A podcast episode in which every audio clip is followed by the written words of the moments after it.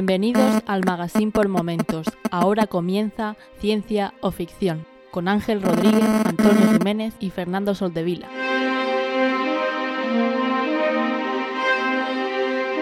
Bienvenidos a Ciencia o Ficción, un podcast sobre la ciencia y la tecnología que encontramos en libros, series, películas y básicamente cualquier plataforma. Yo soy Ángel y hoy están conmigo los de siempre, los más mejores. Antonio y Fernando, ¿qué tal? ¿Cómo estáis? Bien, muy bien. Fernando habla- hab- hablaba de ti. bien, yo bien. ¿Y tú qué tal? Pues muy bien también, sí, sin mucha novedad en la vida. Aún sin vacunar los de, Espa- los de este lado de los Pirineos. Ah, porque el, Entiendo, el- ¿no, el de aquel lado de los Pirineos sí que se ha vacunado, ¿no? Sí, yo, yo tampoco. Llevo, llevo media, llevo media pauta. Me falta la otra media. ¿Con qué, con qué vacuna, si se sabe? Eh, Pfizer. Pfizer. Mi hermana la vacunaron el otro día con Janssen, así que ya, ya lo Ah, tiene entonces hecho. ya ha acabado. Ya lo tiene hecho. ¿Habéis visto la noticia esta que ha salido que en Estados Unidos han tenido que tirar 60 millones de vacunas de, si mal no recuerdo, de Pfizer porque le han aplicado un protocolo de una vacuna diferente y se la han cargado? Anda. Eso no lo he visto. Lo No, que había visto es que hay un montón de países que están tirando vacunas a la basura porque se le están haciendo malas antes de ponerlas. Pues eh, po- po- por ahí era- era ir al tema. Mm. Y aquí en España no, no, no, no, no es voluntario todavía el tema de la vacunación. Para todas las franjas de edad, evidentemente. Pues, pues sí, en, esa, en esas estamos. Por lo menos un tercio ya ha empezado la, pauta. Yo, si me pusiera una vacuna para que me curara para siempre la alergia, bien, porque llevo, llevo unos días bastante regular también, pero bueno, eh, es recurrente quejarme de, de que no hay manera. Pero bueno, vamos a, vamos a empezar ya, si os parece. Pues vamos a empezar con el feedback, que volvemos a tener feedback después de, de, de bastante tiempo eh, en Evox de nuevo. Me gustaría decir que es porque la gente está animada en Telegram, pero últimamente no. Tenemos a, uno de nuestros miembros de Telegram que sí que se está ganando que le hagamos moderador porque intenta animar casi más que nosotros al cotarro, pero bueno, últimamente está un poquito, un poquito muerta la cosa. Así que, pues de nuevo, recordad, la única manera que... De lo único que os pedimos si os pedimos algo es que nos dejéis alguna reseña para saber que no estamos hablando solos. Bueno, tú dices que el chat de Telegram está un poco muerto. Yo estoy viendo aquí una chica en bikini. O sea, no. ¿Dónde? ¿En el chat de En Telegram? el chat de Telegram he hecho así. ¿Cómo no he sido, cómo no he sido preavisado de Pues eso? si pone Sí, arroba claro sí. lordico. O Y sea, luego, y luego, luego contestaste, pero bueno, no te preocupes. claro, o sea, estoy haciendo scroll aquí a ver qué se había comentado y lo primero que me ha salido es eso. Pues sí, pero, pero bueno, os pedimos que, os de- que nos dejéis eh, estrellas y que en cualquier sitio que nos sigáis, pues ya sabéis, esto de darle la campanita además para, para que esté la cosa animada. No, no os pedimos nada más que eso. Eh, y nada, vamos con, eh, con ese feedback, eh, que es de Daniel Ramiro, que es uno también de nuestros miembros del canal de Telegram. Ya no sé si, si el de Discord o no, porque Discord está. Ese sí que está muerto. Pero bueno, lo usamos como herramienta interna, así que por lo menos tiene una utilidad. Daniel Ramiro nos decía, debido a la gran promo que habéis hecho de Love, Death y, y Roboces, la he comentado a ver. La primera temporada me dejó un sabor agridulce. A ver la segunda, ¿qué tal? Netflix está estará contento con vosotros. bueno, ha habido en el chat de Telegram se ha estado hablando, hay gente que le gusta más o menos. Y Alguien luego, la ha defendido, sí. luego lo que suele pasar es eso, como son capítulos di- mm, diferentes entre ellos, puede haber alguno que sí te guste y otros no. Bueno, por eso me trago yo la temporada entera, no por otra cosa, esperando algo, pero bueno, eh, ya nos contarás cuando la termines. Y nada, la opinión sobre, sobre qué pensamos de ella ya la, ya la comentamos hace, hace unas semanas en otro podcast, entonces no hace falta que nos, que nos extendamos, a no ser que queráis hacer alguna réplica o darle el pésame o... No, no, yo, No, bueno, por completitud, decir que nos pareció un mojón. Por si alguien no se había enterado, que no hace Resumen. falta que vayan a, no hace falta que vayan al otro podcast a buscarla. Sí, como resumen. Oye, en el chat de Telegram han dicho que a partir del tercer capítulo mejora. Que primero regular, el segundo soporífero y a partir del tercero ya no es lamentable. Bueno, No, no, no voy a indicar, no voy a tomarlo como referencia porque simplemente lo- si lo dejé en la primera temporada, que se supone que es el punto fuerte de la serie, no voy a coger la segunda. Sí. Mm, A ver, tampoco tiene por qué, porque puede ser como Black Mirror, que luego al final sí que se parece mucho a Black Mirror, que al final son directores diferentes, formas Mm. de comunicar diferentes, animaciones diferentes, y puede ser que te guste mucho la animación, aunque no te guste el contenido, y eso también se comentaba hoy en Telegram. Y entonces, pues quien tenga la curiosidad y digamos que no tiene otras series ahí pendientes que sabe que le han dicho todo el mundo que son buenas, pues sí que puede verla, porque puede ser que haya alguna cosa que le parezca, que le parezca interesante. Pero eso, por lo diversa que es. Pero en general nosotros ya eh, el, el resumen que ha hecho que ha hecho Fernando. Y nada, eh, sin más dilatación, vamos a pasar a qué hemos visto leído recientemente. Eh, voy a empezar yo. Eh, Estas semanas me ha dado por ver muchas cosas de, que no son de ciencia ficción, entonces he visto menos cosas de ciencia ficción. Es simplemente, me, va por épocas. Hay otras veces que sí que me ha animado mucho a ver algo y vérmelo del tirón, si hacía tiempo que no veía. Las cosas que está viendo ahora eh, no son de ciencia ficción, excepto algo que salió hace poquito, que es eh, la serie de Loki, que me ha animado a verla y he visto el, el primer episodio. Tú también la has visto, ¿no, Antonio? Sí, eh, de hecho es el único que hay. Mm, La gente parece que de la. Bueno, ahora mismo hay tres series de estas nuevas de, de la tendencia de Disney Plus. De, de, bueno, de los superhéroes, de coger a la gente de los Vengadores. Esta sería la tercera, ¿no? Después de WandaVision, después de Soldado del Invierno y, y Falcon. Y ahora va esta. Y el primer capítulo, pues, hombre, apunta maneras, está bien. Se nota que están empezando a construir la historia y sin ser una locura, yo me entretuve bastante. A mí me ha parecido divertido. Nada del otro mundo, eh, pero eh, le, veo, le veo maneras. O sea, yo creo que me va a entretener, aunque no sea una obra magna, que podría serlo, quién sabe, aunque, aunque no creo, pero yo creo que me va a entretener mucho, incluso más de lo que me entretuvo eh, WandaVision. Eh, a ver qué tal. Ha habido cosas que me han parecido graciosas y tienen cosas de ciencia ficción, y alguno de los esto lo quiero ya o no lo quiero nunca, lo he cogido de, de eso. Pero así, a mí bueno, pues eh, para verla una vez a la, a la, semana y estar un ratito ahí viendo algo de ciencia ficción que puede ser divertida, me parece guay. ¿Tú no te has animado, Fernando? No. Y, y no te vas a la animar. verdad, la verdad es que no tengo intención, no sé. No sé, estoy muy cansado de Disney, tío. Es que no. no son muchas ¿Podemos, podemos esperar a que salga el libro. No, pues si los cómics Los ya libros ya los tienes, salieron. quiero decir. Sí, pero me refiero al libro de esta serie. ya, bueno, no, bueno, seguro que ya hay cómics en los que está basado, pero no. Ni lo he leído ni me interesa especialmente. Pero no sé, es, yo creo que ya lo hemos dicho alguna vez, que Disney, no sé.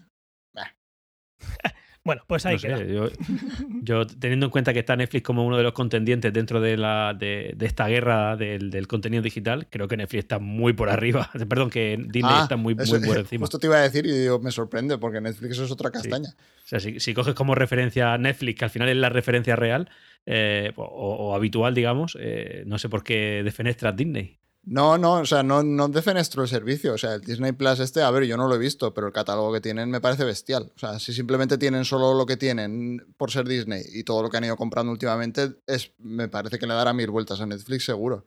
Pero me refiero a todas las pelis que han hecho de Marvel y todo esto. Es que estoy cansado ya, tío. Es que son todas iguales. Vale, que rea- eh, realmente es el género, ¿no? De los superhéroes lo que te tiene. Sí, no, a mí y los superhéroes me molan, pero es que los superhéroes de Marvel, Disney, es que son todas las películas iguales. Estoy un poco saturado. Bueno, pues ya está.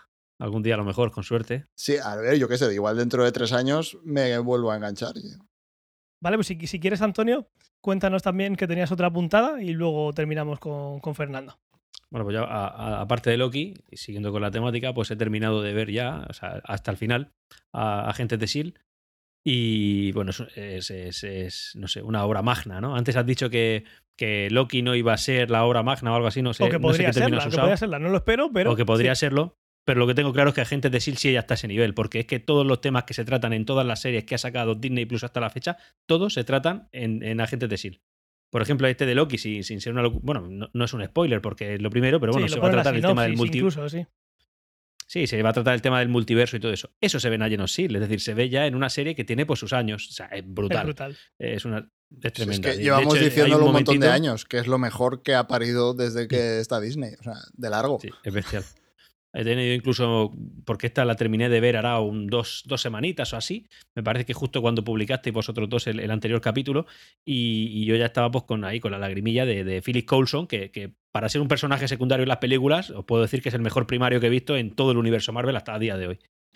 Y, Que sale, por cierto, unos Co- segundos en, A eso voy. en, en Loki. ¿Sale en Loki? Sí, En Loki sale, sí, pero nada, sale dos segundos, tres segundos, haciendo, como una haciendo recopilación de lo que pasó. ¿Es un, ¿Es un guiño o van a volver a utilizar al personaje en las siguientes No, no, es un guiño, no lo van a usar, diga- no digamos creo. que están como leyéndole lo, lo que ha pasado. Y una de las cosas es Sí, las eh, cosas- Coulson. Ah, bueno, Las claro. cosas Es malas que que Loki hecho es el que se carga a Coulson. claro. Correcto. Exactamente. Bueno, pues eh, en ese momentito me saltó la lagrimilla fácil, lo reconozco. Eh, La vi ahí de oh, Coulson. Ya no, no sé cuándo te volveré a ver. Ya, ya. Da Y- mucha- a mí me dio mucha pena cuando terminó. Bueno, eh, a ver, también os digo que el final no, no es una locura, pero bueno, es un final correcto. Es un final de, bueno, ¿dónde acaba cada uno? Lo lógico. Sí. Bueno, Dicho eso, ya que estamos y que tiene tanto tiempo, ¿qué es- ¿cuáles son las partes que más te han molado? Porque nunca lo hemos comentado. Como siempre, como no, No, lo habías visto, no hemos hecho nunca spoilers de esta serie y a mí me parece que Pues- tiene momentazos. yo el, al- bueno, lo que más recuerdo, momentazos tiene mil, es decir, no, no te voy a poder enumerar porque además mi memoria no es especialmente extensa para este tipo de detalles. Pero, por ejemplo, yo recuerdo cuando, a ver, pueden haber spoilers en lo que voy a decir. Claro, claro. pues es que la serie tiene un montón de años, tío. El que no la Vale, haya ¿Cómo visto. se llama? ¿Cómo se llama el agente este que al principio es casi prácticamente protagonista en la primera temporada y después resulta ser un. Word. En fin, sale rana. Worth. Sí. Pues lo- todo, todo ese entra- a partir de la segunda temporada, todo eso, todo ese entramado de mentiras, toda esa, esa, esa maraña de ahora pasa esto y es un agente doble y después resulta que no sé qué. o- y cómo vuelve Worth también después cuando. después Bueno, de lo es maten, que cuántas veces lo matan. O sea, es que lo, no, lo, lo matan. Cada temporada lo matan dos veces y vuelve. No, y todo el juego que le dan. Y luego también, pues, por ejemplo, eh, las veces que, que, que Phyllis Coulson muere y que vuelve a aparecer de una manera o de otra. O sea, o viene de otro, mul- de otro multiverso y después viene y resulta que es, es un Chronicon. Y, o sea, la, Sí. la hostia. O el framework es una maravilla. Sí. Eh, Es que la serie sí, tiene. La serie yo creo que tiene un montón de memes propios de la serie. Es Sí. cuántas veces matan a Ward y cuántas veces vuelve. Cuántas veces muere Coulson y cuántas veces vuelve. Sí. Eh, los dos, eh, Y Gemma. con maneras muy y- ingeniosas, o sea, que no es decir Bueno, sí. lo mismo otra vez. Sí. Sí, sí. Y luego, por ejemplo, Fitzsimmons, o sea, Claro, me parece un personaje que al Fitzsimmons- principio es, es- es como, como, bueno, están ahí, son los graciosillos, ¿no? Están, ti- tienen su, su pequeña parcela de ciencia y solamente van a acudir ahí cuando haga falta tirar del tema de, de ciencia y tal. No, no, no. Si luego son los dioses de la serie. o Yo sea, con eso os he llorado es mucho. Sí, sí. Y luego es eso, ¿ves? Es otra historia recurrente de la serie, que es todas las temporadas no hay manera de que acaben juntos. O sea, es, es imposible. Es un mucho. drama. Sí. Y, y yo puedo decir también que el momento para mí más álgido de la serie, el momento en el que digo esto ya no puede subir más arriba porque ya es total, es el momento de la estructura. En plan, me, me estáis metiendo a Matrix. O sea, Ah, Matrix, una vale, serie que sí, yo, que yo adulo, que adoro. Sí, que, que yo adoro, o sea, yo adoro Matrix y me estáis metiendo Matrix dentro de mi serie, pero de, de otra forma diferente. súper bien hecho. ya flipé ahí. Sí. A ver, Sí, es sí. que han hecho, en esa serie han hecho un montón de temas de todo el universo Marvel, que cada tema ha sido más o menos una temporada, porque han tenido la temporada de Hydra, la temporada de cuando vuelve Ward, que es un alien, o sea, cuando los de Hydra invocan ahí Sí. al... Es que no me acuerdo cómo se llama, Legiones. O Sí, no- al no pulpo. acuerdo, sí, el no, no recuerdo el nombre, pero el pulpo. Eh, luego tienen la, la última temporada, que es la de viajes en el tiempo. Han tenido la temporada en el espacio, la temporada, no sé, los con los androides, lo que dices tú, los replicantes. eh, que- no sé, es que lo han tenido todo. Esa serie es una pasada. Luego, por ejemplo, que, que viaja entre realidades, Sí. viaja en el tiempo, Sí. que no se puede viajar más. y tienes a Quake, Es una que te, te tiras tres o cuatro temporadas hasta que por fin empieza a pillar los poderes y ya empieza a ser la hostia. O sea, que estás esperando, o sea, todo ese momento, toda la mierda que te comes, las primeras tres temporadas, hasta que aquella, no sé si es el final de la cuarta, cuando se pega con el, con el soldado este que también ah, pilla los poderes y parece Superman, que es el fin, cuando muere Fitz, Sí. en- en- porque se le Sí. cae un edificio Hay- hay- encima. le, le pega un golpe hacia arriba, tío, que, que es como que, como que lo lanza, pero en plan cohete espacial. Digo, Claro, exacto. Es que has estado cuatro temporadas esperando esos momentos. O sea, al final, yo qué sé, está muy bien hecha porque, no sé. Está genial. A mí hay una cosa que me ha faltado, que me ha faltado. Y es que en esa realidad en la que resulta que el planeta Tierra está totalmente ya destruido, o sea, no es habitable, y a ella la empiezan a llamar la destructora de mundos. Pero nunca se sabe cómo se destruyó el mundo realmente. Eso es lo que me ha quedado a mí por saber. Sí, el motivo. Sí, el Muy motivo guay, y, muy la, guay. y la forma. O sea, claramente fue con una vibración, pero ¿cómo? ¿Cómo fue Sí, eso? sí. No lo cuentan. al- en la última temporada no hay algo más o menos que dejan entrever cómo es. Más o menos, pero no se llega a decir. Lo tienes que imaginar tú que Bueno, si eso. se le va la cabeza, vete tú a saber qué. Pero bueno, sí, brutal. Y bueno, ya estamos en la zona sin spoilers. Eh, gracias por Sí. haber saltado en, el, eh, en, los- en la- en la guía de, del Si habéis podcast. si intuido que íbamos a, a coseros a spoiler, pues entonces empezamos ahora. Si estáis escuchándola en Evox y no tenéis la manera de ver los capítulos y habéis tragado los spoilers, pues bueno, Lo, ya- se- lo sentimos y dejar de usar iVoox. exactamente. Y por otro lado, pues también he empezado a ver de nuevo, que en, en su día empecé y no me enganchó, y esta vez la verdad es que me está encontrando engancharme, pero, pero ya más o menos lo he pillado. Llevo cinco capítulos de Mr. Robot. Que tiene, tiene poco de ciencia ficción eso, ¿eh? Sea, parece ciencia ficción, pero todas las herramientas que No, no, es usan. realidad todas pura. las- exactamente, Bueno, todas las sí. herramientas que usas te las puedes bajar. Pero tiene mucho de cyberpunk también, ¿eh? en el fondo. O sea, sí, no es un futuro, pero Sí. va enfocado hacia lo que podría ser un futuro. sí. Sí, eso sí. Ha habido ahí un capítulo que es un poco paranoia, que es cuando el hombre está pasando el mono. Uno decir, solo. Esto no, no va a ser spoiler porque son varias Pues temporadas. no, Bueno, te, pues no te refiero- queda nada, Antonio. No te queda nada. Bueno, pues el, el primer mono, el primer, lo está pasando y de repente ahí es un capítulo de paranoia absoluta que empiezan a pasar cosas sin sentido. A mí esos capítulos me desaniman mucho, ¿eh? Pues, Pero bueno, he aguantado, he aguantado y he Yo pasado. te, voy a decir una cosa. Si sigues viéndola y tal, si empiezas la segunda temporada y ves dos o tres capítulos, intenta seguir, o sea, dos o tres más. Porque hay mucha Merece peña la que la, la dejó al principio de la segunda temporada y a mí me parece una pasada. A mí esa parte me gustó, pero sí que hay muchísima gente que no la, que no la soporta esa parte. Y yo creo que vale la pena. O sea, aunque no te guste, aguantar un poquito porque luego te volverá a molar, seguro. Vale, el peaje entonces, por lo que estoy entendiendo, es, son los tres primeros capítulos de la segunda temporada. Es que no sé, no sé si son tres, porque la vi, claro, yo la vi al ritmo oficial, entonces fue hace tiempo ya. No, no, no me acuerdo cuánto es, pero sé que es la primera parte de la segunda temporada, hubo muchísima gente que le tiraba para atrás. A mí me gustó, o sea, a mí esa parte también me gustó, pero bueno. Perfecto. Muy bien, pues ahí queda. Yo creo que yo creo que esto que hemos hablado, si habéis saltado la parte de spoilers, iros a ver Agentes de SEAL y Mr. Robot. No es de ciencia ficción pura y dura, pero os va a gustar. Y Mm. Fernando, eh, cuéntanos, que has seguido Pues- viendo Modoc. Sorprendentemente he acabado la primera temporada de modo. Hombre, porque creo que me reí dos veces en toda la temporada. Creo que son 10 capítulos. Sí. Pero como eran 20 minutos y la animación me molaba mucho, pues seguí viéndolo. O sea, lo veía simplemente por ver la animación. Eso Y le va a que- pasar a mucha gente con Lot Dead Sí. and Robots. Sí. Y es que es mala de cojones, tío. O sea, creo que la primera vez que la traje dije que era como Robot Chicken, pero sin gracia. Eso y es. es que es tal cual. O sea, eso dijiste. la primera impresión es la que se ha quedado. La primera impresión era la buena ya. Sí, sí. Pues nada, ahí, ahí queda. Tenéis. Podéis eh, evitar el tiempo a Modoc y dedicárselo a, a las series que ha comentado Antonio, por ejemplo. Y ya está, vamos a pasar al tema principal. Pues en el tema principal vamos a traer algunas, algunas noticias de estas últimas semanas, eh, algunas de ellas relacionadas con el último podcast, por ejemplo. Y eh, vamos a empezar por la, por la primera. Esto lo hemos hablado muchas veces. Al final de, este, de esta noticia quería haceros una pregunta. Eh, la pregunta es abierta de cómo pensáis que será esto en el futuro. Y la noticia dice así.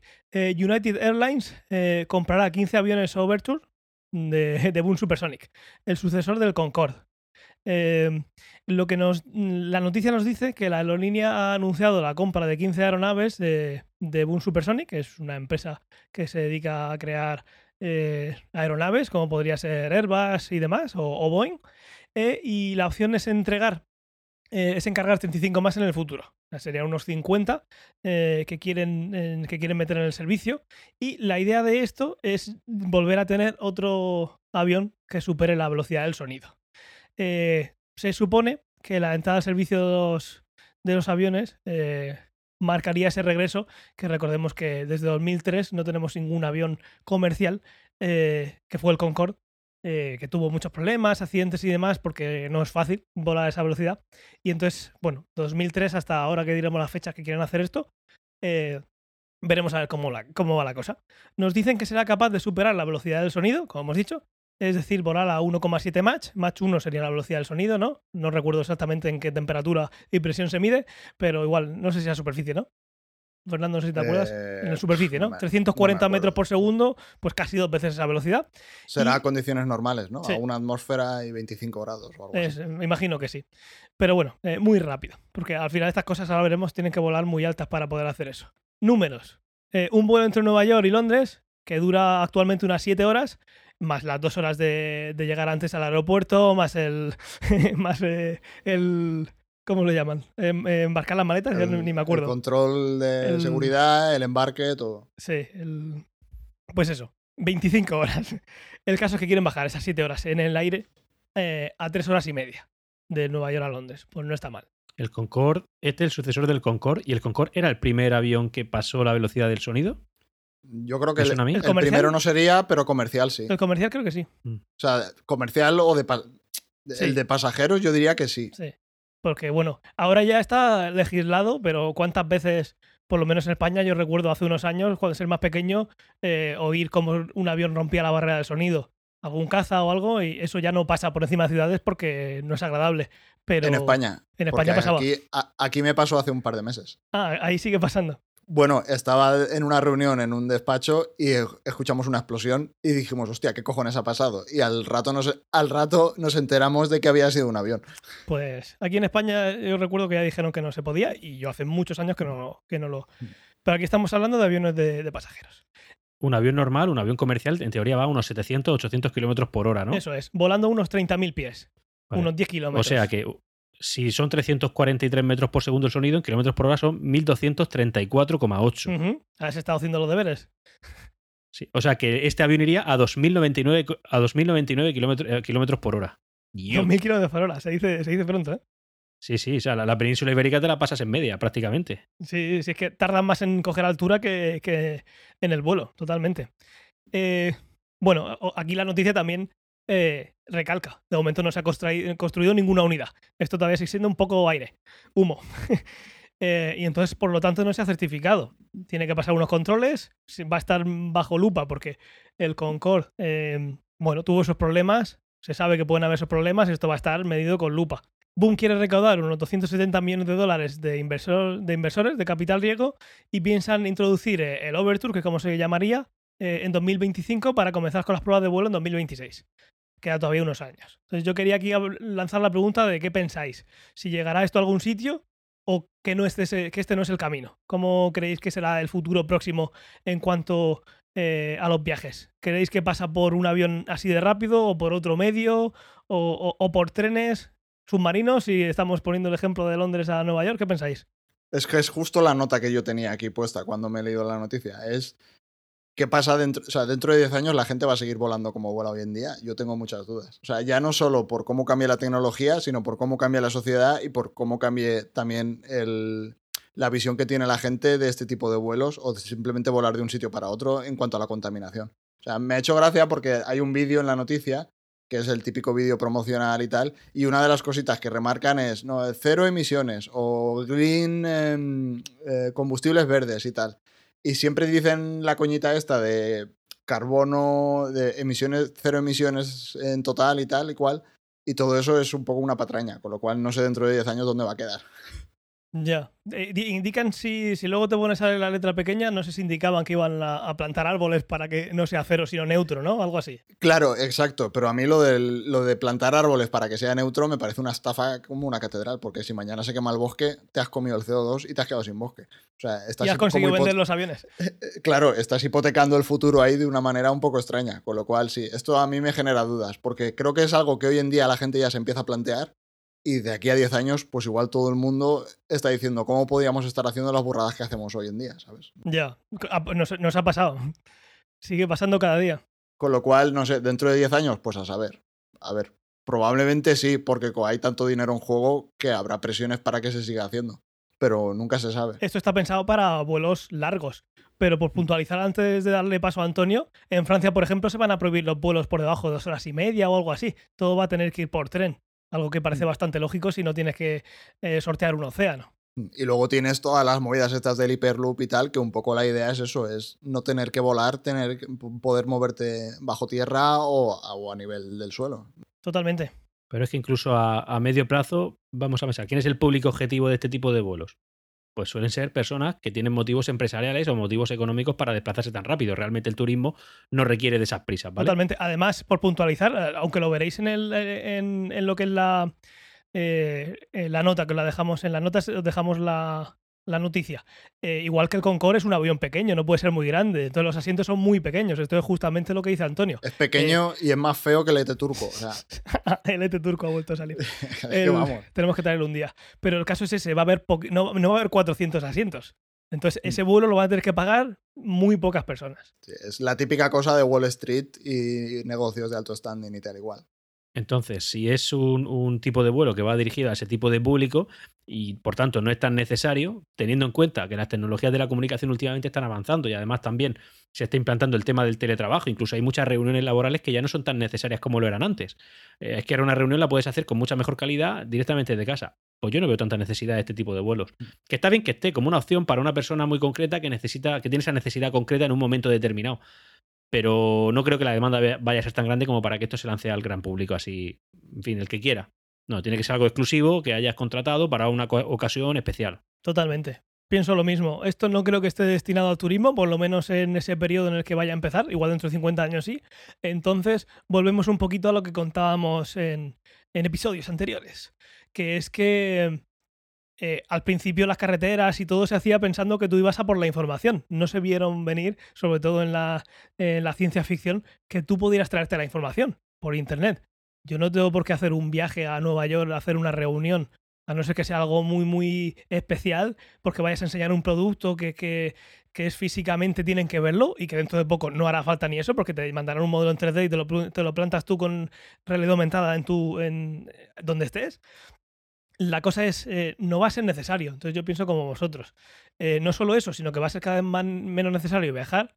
Si viaja alguien va a ser por turismo y entonces no, va a no te van a meter en un asiento con 10 personas más que vas a tener que pagar un disparate y pienso que el, eh, un hiperloop o, trenes de alta velocidad por debajo del mar, llamémoslo como quiera, eh, va a ser totalmente necesario para evitar seguir con la huella de carbono. Yo creo que esto, además, por las cosas que dice Fernando, no creo ni que llegue a 2022-2023 sin que digan, mira, pues esto, esto no sigue para adelante. Vamos a pasar a la segunda noticia que, traíamos, que está relacionada con algo que hicimos en el podcast anterior, en el que hablábamos de buscar vida extraterrestre, y es que han desarrollado una nueva técnica que podría ser útil para buscar vida, sea o no similar a, la terrestre. Hablábamos en el, en el podcast anterior, en esa dificultad que tenemos para buscar vida sin saber mucho o muy bien, mejor dicho, lo que estamos buscando. Y esto viene un poquito a, responder a una parte de, de las que comentamos con la ecuación de Drake, que es que, tenemos que buscar. La ecuación de Drake sí que era muy estricta en que eh, eh, en nada es estricta, pero bueno, que lo que buscaba era ya una civilización que fuera inteligente y capaz de comunicarse. Aquí eh, echamos la vista un poco atrás, no nos venimos tan arriba y buscamos vida nosotros de manera pasiva. Como comentó Fernando en aquel podcast, tú puedes intentar ver la luz, por ejemplo, que puede emitir una civilización. Como nosotros por la noche hemos visto un montón de imágenes en las que la Tierra se ve con la luz de, de la eh, de las farolas, ¿no? Que en lugar de apuntar para el suelo, apuntan para el cielo. Algo maravilloso. Pero bueno, dejando eso aparte, se puede ver. Desde el espacio se puede ver a no mucha distancia que en la Tierra hay vida. ¿A cuánta distancia se podría ver? Eso es lo que, lo que queremos ver aquí. Entonces, lo que, lo que se. En la siguiente noticia sí que se van al detalle de buscar esa luz. En esta primera noticia, esta técnica lo que hace es intentar encontrar algo que sea una muestra sí o sí de vida. Es decir, comentamos en aquel podcast que tú puedes eh, analizar la atmósfera y ver si hay metano, oxígeno, etcétera. Pero puedes, alguno de esos te va a decir sí o sí 100% que eso es algo, alguna vida la que lo ha creado, pues comentábamos que es muy, difícil. Entonces, eh, un equipo de investigadores de la Universidad de Glasgow lo que han hecho es desarrollar una herramienta que lo que intenta es señalar este camino, discernir entre a una molécula que puede haberse creado espontáneamente a una que tiene que ser 100% creada por algún organismo vivo. Entonces, la base de esta nueva herramienta es un concepto que se conoce como teoría de ensamblaje eh, y se ha desarrollado en la, en la Universidad Estatal de Arizona y lo que quiere hacer es quiere discernir los sistemas, los sistemas vivos de no vivos mediante la complejidad de las moléculas. ¿De acuerdo? Lo que nos dicen es, eh, esta teoría es, os leo una cita directamente, es nuestro sistema se basa en la idea de que solo los sistemas vivos pueden producir moléculas complejas, que no podrían formarse al azar de ninguna eh, manera, ¿vale? No podrían aparecer espontáneamente. Y esto nos permite eludir el problema de la definición de vida. En lugar de buscar vida, buscamos esos elementos que pueda haber creado la vida. Eh, lo, que querían, lo que hacen con esto es un algoritmo que es capaz de medir la complejidad de una molécula. Entonces, claro, para poder comparar la complejidad con una otra, aparte de crear el algoritmo, lo que hicieron es eh, crear una forma de cuantificar esa complejidad. Lo que hicieron fue eh, crear una cosa que se llama un número de ensamblaje molecular, que lo llaman MA, que se basa en el número de enlaces necesarios para formar esa molécula. Naturalmente, las moléculas biogénicas, las que se han creado de la vida, tendrán un, mayor número MA y las moléculas que no son biogénicas o más pequeñas tendrán un número más bajo. ¿Vale? Hemos creado un sistema, un algoritmo que nos permite medir la complejidad de una molécula y nos da un número. Cuanto más arriba, pues más probable que haya vida. Entonces, lo que, lo que quieren hacer, lo que han hecho, mejor dicho, es eh, para probar el método, eh, el algoritmo lo han utilizado para asignar números MA a una base de datos que tenían ya con 2,5 millones de moléculas.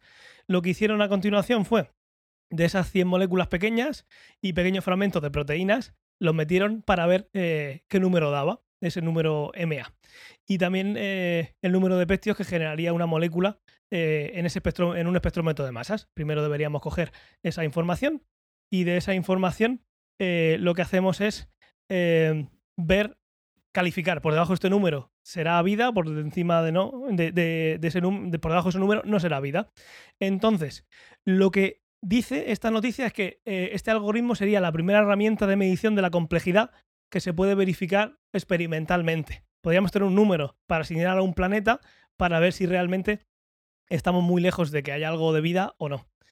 Eh, en pocas palabras, eh, podría eh, probar si validase en un laboratorio utilizando instrumentos para ver si realmente vale y destinarlo a, futuras misiones. Aparte de poder medir esos exoplanetas, la, el espectro y de ahí intentar sacar ese número, también es algo que podemos hacer, por ejemplo, cuando mandemos a esas lunas que hemos hablado muchas veces de eh, que tienen lagos y demás, el poder analizarlo y darnos un número. Oye, mira, 100, 100% es que aquí hay vida. Eh, un número muy bajo, pues no, no estamos seguros de que, de que esto se haya creado por, por, por algún organismo vivo. ¿Qué os parece este sistema? Me parece un poco lo que comentábamos en el podcast, que fue el anterior, justo, sí. Que todo esto está muy guay, pero ya parten de una premisa que hay gente que te la podrá discutir. Porque... Sí, la complejidad. Claro, me parece que asociar complejidad a la vida, bueno, no me parece descabellado, pero si me dice, si encontrase lo contrario, tampoco me sorprendería tanto, ¿sabes? Y luego lo que me sorprende mucho es que, vale, tú, digamos, entrenas el... Toda la teoría, o sea, todos los cálculos que han hecho, lo han hecho basados en una librería de pues 2,5 millones de moléculas, pero son las moléculas que tenemos aquí y las que tenemos a nuestro alrededor. Están Claro, está por, por, una parte está sesgado, con lo cual, bueno, eh, quien tenía otra duda que es si tú ahora, por ejemplo, tú estás haciendo espectroscopía y ves eh, la luz que te llega de, de, otros sistemas y analizas cuáles son las bandas espectrales, ¿vale? Si tú ves que tienes el espectro del, del átomo de hidrógeno, pues sabes que hay hidrógeno. Sí. Pero si a ti te llega el espectro de una molécula compleja que no sabes qué molécula es, no la puedes identificar. Sí, con en, lo e, cual... en ese caso todavía queda muy lejos. Por eso hablan de espectrometría de masas, de llevarlo a Encelado o a alguna luna y hacerlo. Lo siguiente sería... Necesitarías muestras físicas. Eso es. El, poder medir eh, exoatmósfera sería el siguiente paso cuando la tecnología lo permita. Totalmente. Eh, a mí lo, que sí me gusta es porque eh, sí que estás sesgado porque estás haciendo mediciones en la Tierra y puedes llegar a la conclusión de que en la Tierra no hay moléculas poco complejas creadas por organismos vivos, pero yo creo que eso puede ser algo extrapolable y que no es raro de eh, decir, oye, mira, pues esto debe pasar en el universo. Pero claro. No me parece descabellado. Pero... podría ser una particularidad de la Tierra y estás sesgándote mm. y no vas a encontrar nunca nada porque te estás limitando a lo que conoces de la Tierra. Pero mm. bueno, comparado con otras cosas que hablábamos en el capítulo anterior, creo que no es tan descabellado el decir, mira, vamos a buscar por eh, complejidad. Pero sí, actualmente este sistema, como bien has dicho, tendría que ser espectrometría de masas es llegar a un planeta y sacar ese número con ese algoritmo y con, esa, con ese, ese número que te dice si sí o si no, eh, pero teniendo esa muestra físicamente eh, contigo. No estás buscando vida, que no sabemos qué tipo de vida, estaríamos buscando ese producto de la vida. Y luego, claro, vida orgánica. Eh, sí, porque es algo molecular. Si fuera algo basado en el silicio, he estado mirando por ahí, no cuentan nada de relacionado con eso. Sí, a ver, es específico, está guay, eh, pero es muy específico. Pues parece un embudo, ¿no? Parece que en vez de buscar vida están buscando una cosa concreta. Claro, el problema es que si intentas buscar vida en general, yo creo que es inabarcable, que es el problema de la ecuación de Drake. O sea, no. Es que hay tantos factores que es imposible. Correcto. La siguiente noticia, el título del, del artículo es ¿Qué nos costaría ver luces artificiales en Próxima Centauri? En la estrella más cercana, que sabemos que tiene planetas desde hace mucho tiempo, ¿qué cantidad de luz tendría que emitir un planeta en esa estrella para ser detectable hoy en día por, nosotros? En lugar de quedarnos en la parte tan compleja como decíamos el otro día, de tener que coincidir con alguien, eh, con otro planeta en la emisión, nosotros emitimos o estamos eh, escuchando y que justo se dé la casualidad de que hayan emitido en Próxima Centauri 4,25 eh, años antes y, se, y, y la eh, miremos junto ahí, justo ahí cuando estaban emitiendo, es mirar a nosotros y ver esas luces, lo que podrían hacer ellos desde allí con la Tierra. Esto lo han hecho dos, dos, eh, investigadores, se llaman Tabor y Loeb, si nos están escuchando. Y he dicho mal el, apellido. suscriban. que se suscriban y que si, el apellido lo he, lo he leído mal, pido disculpas. Lo que han hecho, eh, han escalado la iluminación artificial como una fracción de la iluminación solar eh, que se refleja en el lado diurno del planeta. ¿Esto en castellano qué significa? Mm, Yo puedo medir la fracción entre nosotros tenemos una estrella y un planeta, esa estrella ilumina el planeta y llega una luz. Eso es el 100%. Eh, ahora, tenemos la parte del, planeta que está eh, oscura, que sería el 0%. Entonces, ¿qué porcentaje de, esta definición necesitaríamos para poder ver en esa parte oscura de Próxima Centauri luces? Por si acaso no se ha quedado claro, lo voy a decir. El 100% significa que el lado oscuro del planeta sería tan brillante como el lado diurno, o sea, como el reflejo de su estrella, y el 0% es que eso es, eh, no refleja nada, es todo absorbente. La luz que te llega cuando miras y es de día y la luz que te llega cuando miras y es de noche. y es de noche. Y ya está. Entonces, Eh, ¿cuánta luz tienen que tener de noche para que tú notes ese cambio? Aquí está muy chulo porque en este artículo lo que hacen es suponer eh, que el tipo de luz que utilizaría la hipotética civilización de próxima, de próxima sería similar a la Tierra, LED. Han Sí. llegado a la misma conclusión. Hay una persona que tiene un Nobel por haber creado el LED azul, todo igual. Porque así Sí, y son, tan, y son igual de tontos que nosotros, que ponen la luz por la noche y enfoca al cielo. al cielo, al correcto. Tienen que darse todas esas cosas. Sí, O igual pasa con Battlestar Galáctica y esto ya ha pasado. exacto. los resultados de este estudio preliminar con todos estos asteriscos. Eh, próxima B debería alcanzar el 5% de la iluminación natural en- del lado diurno eh, para que el telescopio que tenemos ahora, más sensible para hacer eso, que es el JWST, que mira en infrarrojo y demás, pudiera detectar esa luz con un 85% calculan ellos de certeza. ¿De acuerdo? Si la iluminación artificial alcanzara el 9%, la confianza de detección sería de un 95%. Ahora, ¿este 5% es mucho o poco? Está muy bien. Es- Está muy bien. Es una barbaridad. ¿Tú crees que es, Quiero muy- decir, es una barbaridad? Está, está el numerito nuestro, ¿no? Por ahí. El Es que 5% no lo de la iluminación puede parecer poco, pero realmente eh, estamos hablando de la luz que refleja de la estrella. Con la comparación con nuestro Sol, la iluminación de la Tierra, poniéndola en este rango, sería un 0,001%. La iluminación que emitimos por la noche, frente al 5%. O sea, 500 veces más brillante tendría que ser su cielo de noche, su emisión hacia el cielo de noche, para que nosotros pudiéramos verlo con el telescopio más sensible que tenemos hoy en día. ¿500 o 5000? 500. 500. O igual es 5000. Ah, no sé. Es que 0,001, si empieza a sumar 0, son 5000. Puede ser. Esto está cogido Eh, del pues artículo, 5.000. pero puede ser. Sí, Cin- no lo sé. ¿Son 5.000? Es que no me he Son leído. 5.000, o sea, el paper original no lo he leído. Entonces no sé si es un problema de que el del artículo se ha equivocado o que, O ha que el mal paper- el número. Puede ser. El caso es que una burrada. Debería, eh, tenemos que suponer que esa civilización, que es igual de tonta que nosotros iluminando para arriba, ilumina 500 veces, eh, o 5.000, que es todavía peor, de un 0,001% al 5% para que nosotros pudiéramos detectarla. ¿Has dicho que Próxima Centauri es 20.000 veces más luminosa que el Sol? Al revés. El Sol es más luminosa que Próxima Centauri. Sí. Comparada con nuestro Sol, eh, sí, es unas 20 veces más débil. No, no, el, el apunte era, era por sorprenderme cómo puede haber algo de 20.000 veces más luminoso que el Sol. O sea, Lo hay. Realmente no. Bueno, cuando hay una supernova, eh, brilla más que todo el resto de estrellas de la galaxia. Pero eso, eso tiene que ser, no sé, la, la luz te tiene que, que- que partir. O sea, yo ya no sé. No, no sé qué te puedes poner delante de los ojos para no verlo. O sea, es que tiene que ser algo la zona de habitabilidad de esos planetas, de, de esas estrellas, están pf, lejísimos. El caso es que, mm, claro, eh, este escenario nos dice en este artículo que es plausible. Bueno, claro, sí, podría ser. Podría ser o no. Exacto. Podría ser que sí o podría ser que no. Próxima vez, este planeta orbita tan cerca de su estrella que podría estar bloqueado por eh, mareas.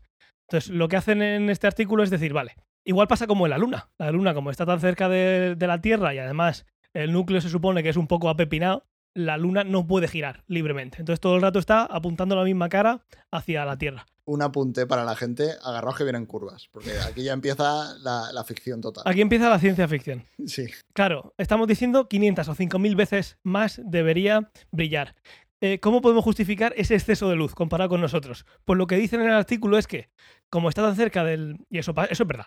Cuando hay un Mm. objeto tan cerca de otro objeto masivo, como puede ser la luna de la Tierra o un planeta de la estrella en el que gira, eh, puede haber una capturación mareal y que eh, no pueda girar, no pueda rotar, no tenga una rotación libre, eh, porque la luna eh, rota, pero al final rota en el mismo periodo que gira, porque está capturada. Entonces, claro, si eso pasa, esa civilización estaría en un lado, como la cara oculta de la luna, la cara eh, que no vemos nunca de la luna, pues ahí necesitará mucha luz. Tanta luz Que que... tenemos, tenemos muchas historias sobre aliens en la cara oculta de la luna. además. Sí, sí. En este caso, en la Luna sí le llega luz del Sol, pero si fuera un planeta, si la Tierra fuera la que está capturada marealmente, la mitad del planeta no tendría nunca eh, luz del Sol. Entonces, pues mira, pues podrían tener muchísimos LEDs, muchísimos.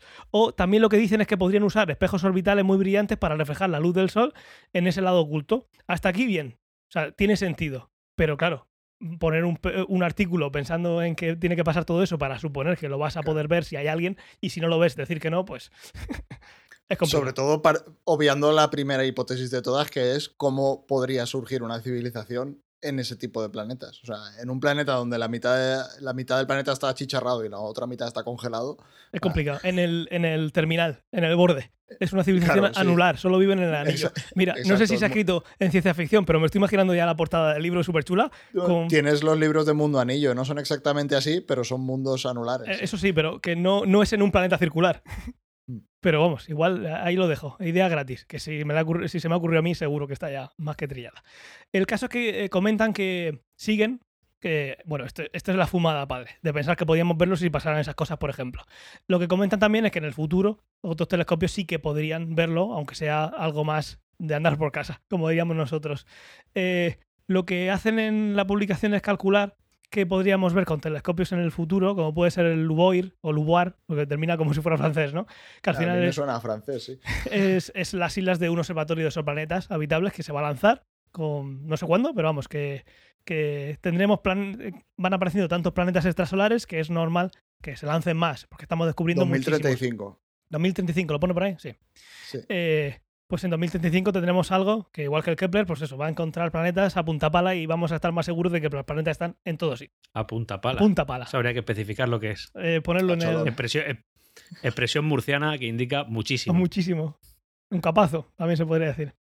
Un capazo también sería correcto. Lo que se calcula con este nuevo eh, detector sería que mm, no solo podríamos ver eh, ci- ciudades, eh, civilizaciones en próxima B, sino que estos ta- planetas también, o sea, este telescopio también podría detectar esos planetas con esta tecnología que orbitaran estrellas eh, que están a una distancia de hasta 30 parsecs, unos 100 años luz.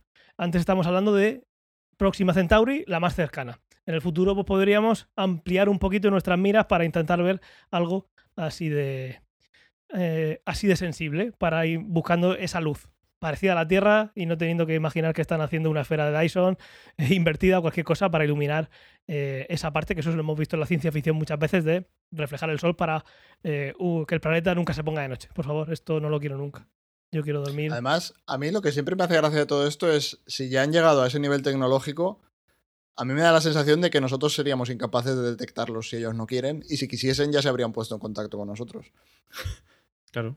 Si nosotros seríamos los observados. A ver, claro, a ver, es que entonces, es tan tonto como tener la- las farolas bien puestas y no perder luz. claro, ya está, es que sería así de simple. ¿Por qué queremos iluminar el cielo? Que es una tontería. Lo único que hace es quitarnos estrellas y contaminación. Es verdad que es una contaminación que se puede quitar mucho más rápida que la contaminación por CO2 y el cambio climático, porque es instantánea, como la contaminación acústica, te calles y se acabó.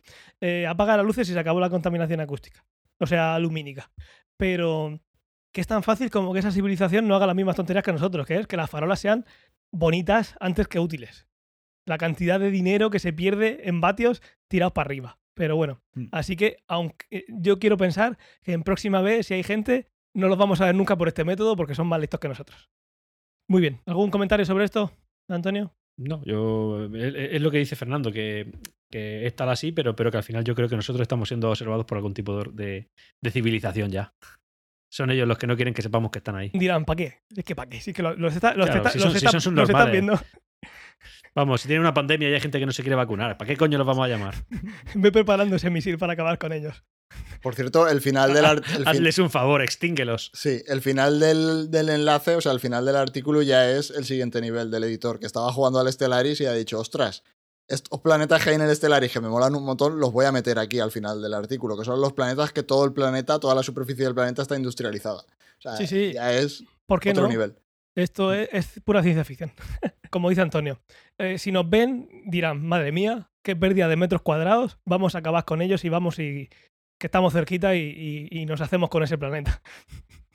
en fin, pues nada, vamos con la, con la siguiente noticia. Enviar una nave espacial a otro sistema estelar, a otra estrella, requeriría un millón de láseres eh, trabajando juntos.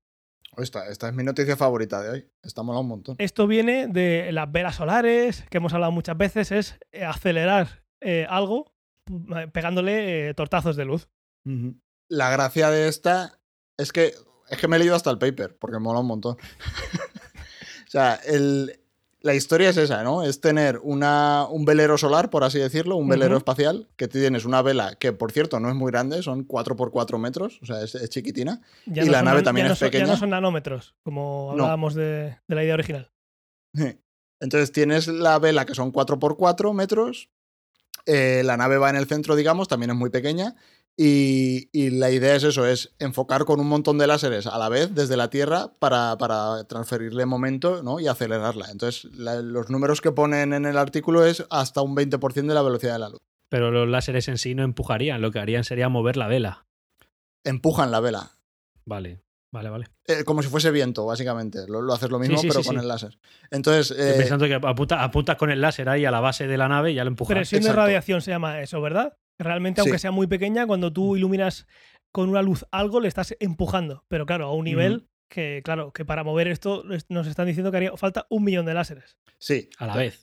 A la Trabajando vez. juntos. Claro, ahí es donde En está la España no gracia. somos capaces de hacer e- equipos de cinco personas, vamos a poner un millón. No, pero ahí es donde está la gracia, porque en el paper te explica cómo hacerlo. Y te explica cómo hacerlo con herramientas que ya se están utilizando hoy en día, en tanto en astrofísica como en microscopía, porque se las hemos robado a los astrofísicos. Sí, sí. Entonces me ha hecho gracia porque son las mismas herramientas que estoy utilizando yo, pero para en vez de hacer... Porque aquí la gracia es, yo tengo que focalizar con, que eran 100... O sea, tengo que mandar 100 gigavatios de energía. Entonces, claro, eso no lo puedo hacer con un láser, porque no tengo un láser tan potente. Pero claro, esos, los de los chinos, con los que enfocan a los futbolistas y tal, ¿eso qué es? Un milivatio. O sea, es que no Los llega- verdes suelen ser 5 Sí. milivatios. Aquí estaba 5 milivatios. hablando Fernando de 100 gigavatios. Claro, o sea, es que hay eh, giga- 12 órdenes de magnitud de diferencia, o sea, es una barbaridad. Eh, entonces, eh, lo que decían es, vale, tengo que mandar 100 gigavatios, con lo cual pongo un montón de láseres a la vez y eh, apunto al, velero y le tiro. Entonces, vale, apunto al velero y le tiro con 100 millones de láseres a la vez. El problema que tienen aquí es que, claro, primero, todos los láseres tienes que apuntar al velero eh, y no fallar. Eh, entonces, todos los láseres tienen que atravesar la atmósfera, con lo cual hay aberraciones, porque la atmósfera no, está, no se está quieta, Que tienes que corregir en tiempo real, ¿no? que tienes que corregir en tiempo real. Entonces, lo que proponen es, bueno, yo todo ese sistema de manejar los 100 millones de láseres lo puedo hacer, porque tecnológicamente hoy en día más o menos se puede hacer.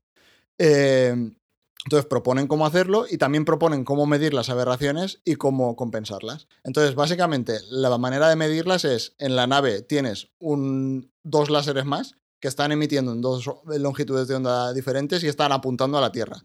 Con lo cual eso te sirve como una estrella guía. Eso es literalmente una estrella guía, que es lo que se utiliza hoy en día en astrofísica y también se utiliza un montón en microscopía para focalizar la luz dentro del cuerpo humano, por ejemplo. Eso es. Te creas, te, Entonces- creas, te creas una referencia que debería ser puntual.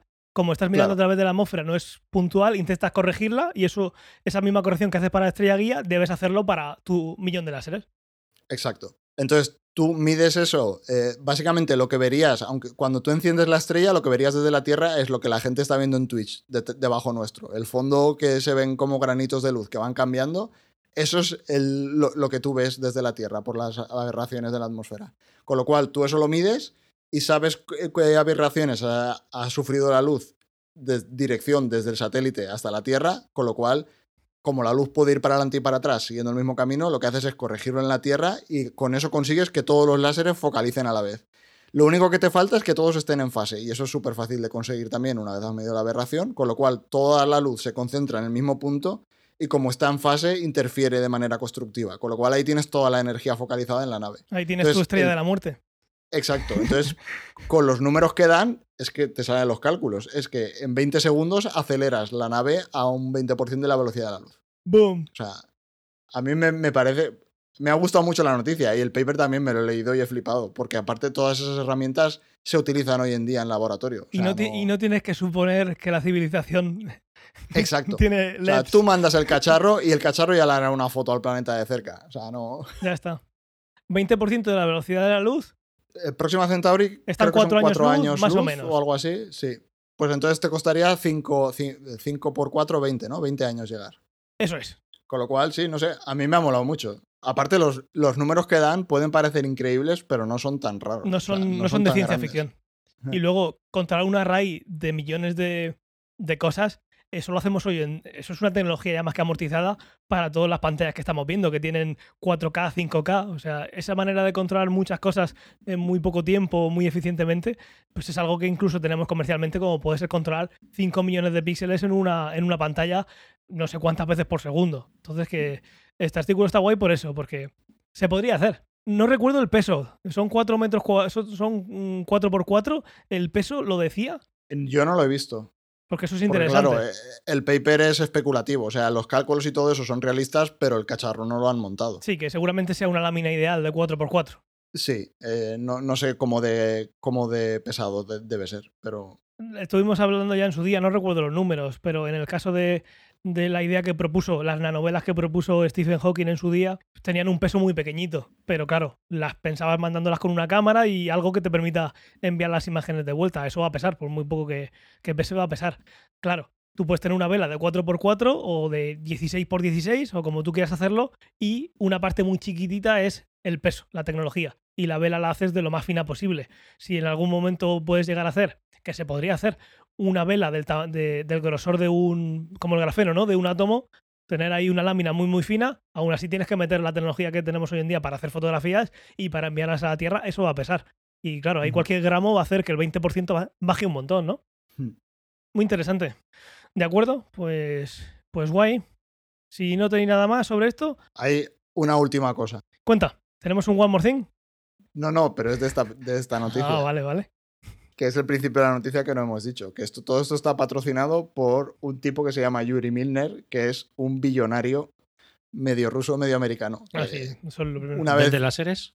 No, no, no, no tengo ni idea de lo que ac- hace, pero fundó- hizo una fundación de, en plan de vamos a investigar esto, pues como cuando a cierta persona le da por hacer Tesla o le da por hacer lo que sea, pues a este tipo le dio por esto, por hacer una, una fundación que, intenta mandar naves a otros planetas. Pues sí, seguro que tiene. Seguro que tiene en alguna, alguna empresa en bolsa de, de láseres.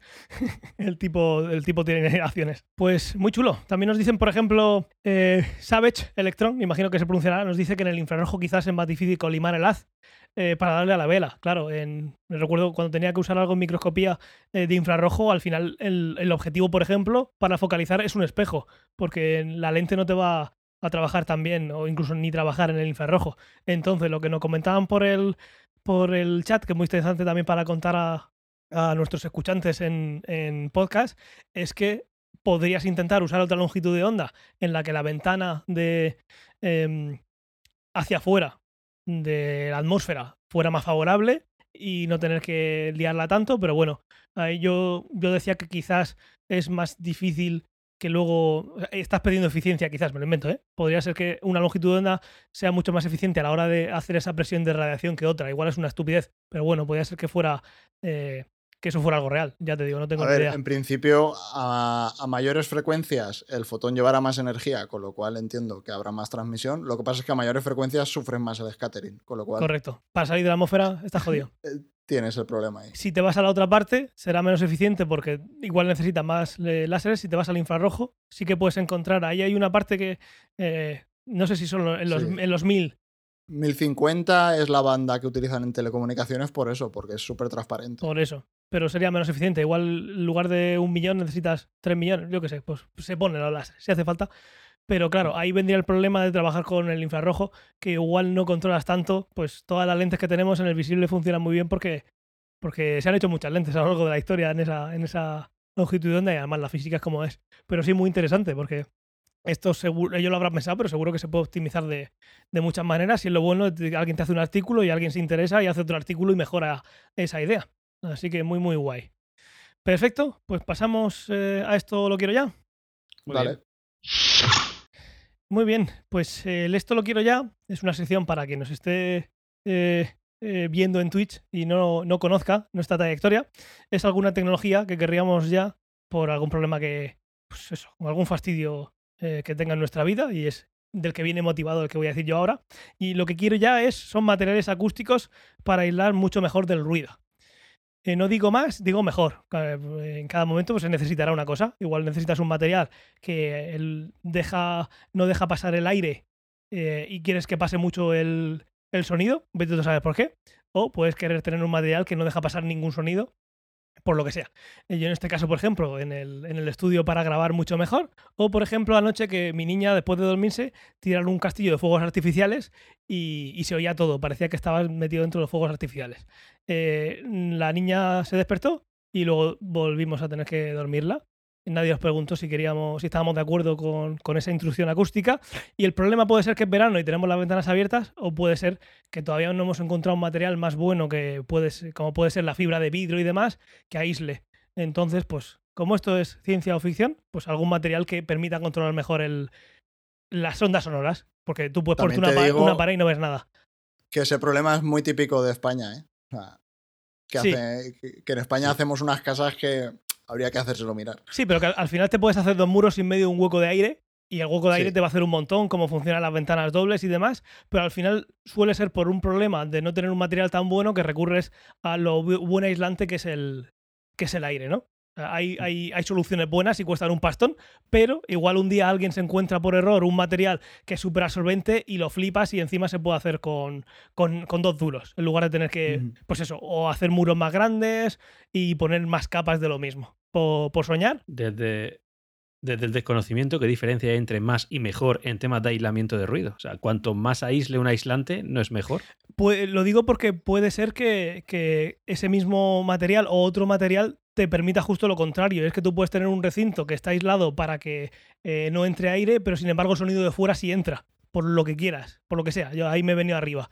Porque no, no que, no que aísle mucho, sino que eh, controle mucho el sonido como tú lo quieras. Puede ser que en un momento que necesites un micrófono que no coja nada de audio eh, ambiente y otras veces que sí. Pues algo así con el material, decía. Por eso lo decía, por aclarar. Que a lo mejor un- una especie de sistema de cancelación de ruido, como los auriculares hoy en día. Cancélame estas ondas, cancélame estos decibelios, cancélame. Algo así podría ser, que tuvieras un modo de transparencia, pero con, con- Mm. con una especie de material. Y luego, un filtro. Bien. además, a- además hace falta encontrar el, el punto justo. No sé si habéis visto alguna vez las salas que hay que son de Sí. cancelación de ruido a tope Eso y la gente Se vuelve cuando loca. se mete ahí se vuelve loca. O sea, Sí. y hay gente que se pone a vomitar a los tres minutos. O sea, porque empiezas a, escu- empiezas a escuchar tu cuerpo por dentro. Sí. O sea, no... Eso buscarlo. Son salas anecoicas.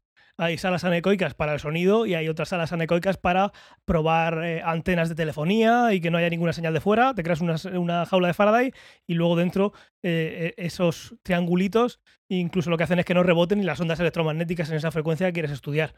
Pues claro, nosotros siempre hay un ruido de fondo, hay unos 10 decibelios o algo así por, por- por estar vivos. Ya está. Cuando te metes en una sala así y, y no hay ningún sonido, se cancela de forma artificial, te vuelves loco porque oyes las pulsaciones, oyes el flujo de sangre por los oídos. O sea, no se puede estar ahí, no se puede vivir de esa manera. Eso es una Eso experiencia. tiene ¿eh? que ser una experiencia. Yo tengo, Yo tengo- acabaré vomitando, pero quiero tengo probarlo. colegas que han estado en alguna de ellas y dicen que, pues eso, que no han llegado a vomitar, pero que es súper, súper incómodo. Yo he entrado en las de electromagnetismo, no en las de sonido. Y, y es también es alucinante, ¿no? porque ¿Qué impresiona ver... No, no sientes nada, pero entras en una habitación que todas las paredes son como pinchos. o sea, Y el suelo, y dejanlo Y- justito sí. para andar, para Sí. no pisar ningún cono de esos. es en, plan, en plan la, la sala esta donde en las pelis de los X-Men entra Magne- eh, Magneto, no, el profesor Xavier, Sí, que es que solo tiene el pasillito y vas al centro y ahí en el centro, pues es un poco eso. o sea, es un poco eso, sí. Y ahí donde se pongan los micrófonos de cualquiera de, de nuestros dispositivos móviles o cualquier cosa, se meten ahí. Y si es algún altavoz o algo, pues eh, se meten en otras que son, pues, no tan recubiertas de, de materiales ferrosos y demás, porque lo que quieres es que se cancele el sonido. Muy bien, pues este es mi esto lo quiero ya. ¿Quién sigue? Tengo yo uno. Pues si queréis. Venga. Es es que justo hace poco estaba viendo la Fórmula 1, que hacía la tira de años que no lo veía, y vi un trozo Solo vi un trozo porque sigue siendo igual de coñazo que cuando dejé de verla. Es que no se Eh, puede adelantar. Exacto. Y just- pues justo viene un poco por lo del no se puede adelantar, porque los sistemas estos que tienen ahora de en la frenada recoger la energía y luego darle a un botón y tener el turbo. Entonces, lo de Bueno, en la eso- eso frenada lo quitaron. recoger. Ah, eso lo han quitado ya. Eso lo quitaron porque más de un mecánico tocaba el coche cuando estaba súper cargado y, salí- y salió volando. Entonces lo quitaron. Ah, vale. El KERS, Entonces, que estuviste viendo, Fernando, una carrera No, de no, es que lo estuve 1996. viendo, no, lo estuve viendo, era la de ahora y no lo ponían. Y yo dije, hostia, pero si esto molaba un huevo y es algo que yo quiero ya, que Sí. tú tengas dispositivos que al moverse vayan cogiendo energía y no los tengas que cargar. Yo qué Eso sé, ahí com- la- to- los coches eléctricos y las motos eléctricas recogen la energía de, Sí, de cuando pero- vas frenando y todo eso. Claro, exacto, de cuando vas eh, frenando. Yo, por ejemplo, mi reloj no, lo- no lo cargo porque pues, con el movimiento se va cargando solo. Pero no es algo que tengas tú establecido en un montón de dispositivos y que básicamente no tengas que cargar las cosas. O sea, yo quiero Tu, tu reloj no cuenta los pasos, ¿verdad? que va a contar los pasos. Es un reloj. Yo quiero que me- mi Es reloj, un reloj de verdad. mi reloj da la hora. Eh, lo que quiero ¿No es. ¿Lo puedes mostrar a la audiencia? Sí. No lo llevo puesto porque hace ruido. No, mira, mira. Un reloj. Con agujas, tío. Pero agujas de verdad, no son digitales. No, ni no, no, no es digital. No sé si se puede ver. Es una pasada, ¿eh? Eso, sí, eso sí, guárdalo bien. eso, Es en- mi reloj. Entre años se considera reliquia. Bueno, lo que decía es, claro, yo quiero el siguiente paso de ese tipo de tecnologías. O sea, que tengas una. Que, que todo eso evolucione de una manera en la que prácticamente no tengas que cargar un montón de dispositivos que hoy en día tienes que cargar. Pues, pues sí, sí, sí. Y que sean más eficientes, porque al final, si hoy en día no hay una placa solar en un teléfono, es porque no compensa. Pero sí, en por cierto, por lo de la Fórmula 1, lo que, lo que sí tenían el otro día es. eh, siguen teniendo el DRS. Que es cuando El estás, turbo. cuando estás a menos de un segundo del delante, en ciertas zonas, lo que haces es quitar carga aerodi- aerodinámica levantando el alerón de atrás. Entonces se queda mucho, deja pasar mucho más aire, pierdes carga aerodinámica, pero obviamente está hecho para usar solo en una zona que es una recta. Pero sí, para el- adelantar y luego no se puede adelantar. Es que la Fórmula 1 es Ya. alucinante. Pues eh, llegó, hubo un tiempo, hace muchos años, que le llegaron a poner ventiladores debajo a los coches de Fórmula 1 para con la succión mm, no salirse y era tan aburrido que tardaron nada en quitarlo. Pues ahora hay un montón de cosas que lo hacen igual de aburrido, pero no se dan cuenta y no lo quitan. Pero Sí. bueno, Pero bueno, Pero pues bueno. eso, su- es su negocio, ¿sabes? claro, sí, sí, sí, eso es el negocio de dos personas y ya está, ellos se divierten y ya está. Pues muy bien, Antonio. Yo había pensado, bueno, para lo, como antes has presentado un poquito lo que es la sección, para la audiencia que no está acostumbrada a escuchar el podcast, bueno, decirles que esto básicamente es una fábrica de patentes para el que tenga dinero y, y ir a la oficina y patentarlo. Correcto, no vamos a demandar a nadie. Eso no lo he dicho yo. Yo no voy a demandar Eh. a nadie. Bueno, depende de la cantidad. Antonio va a demandar a todo el mundo. Eh, a todos.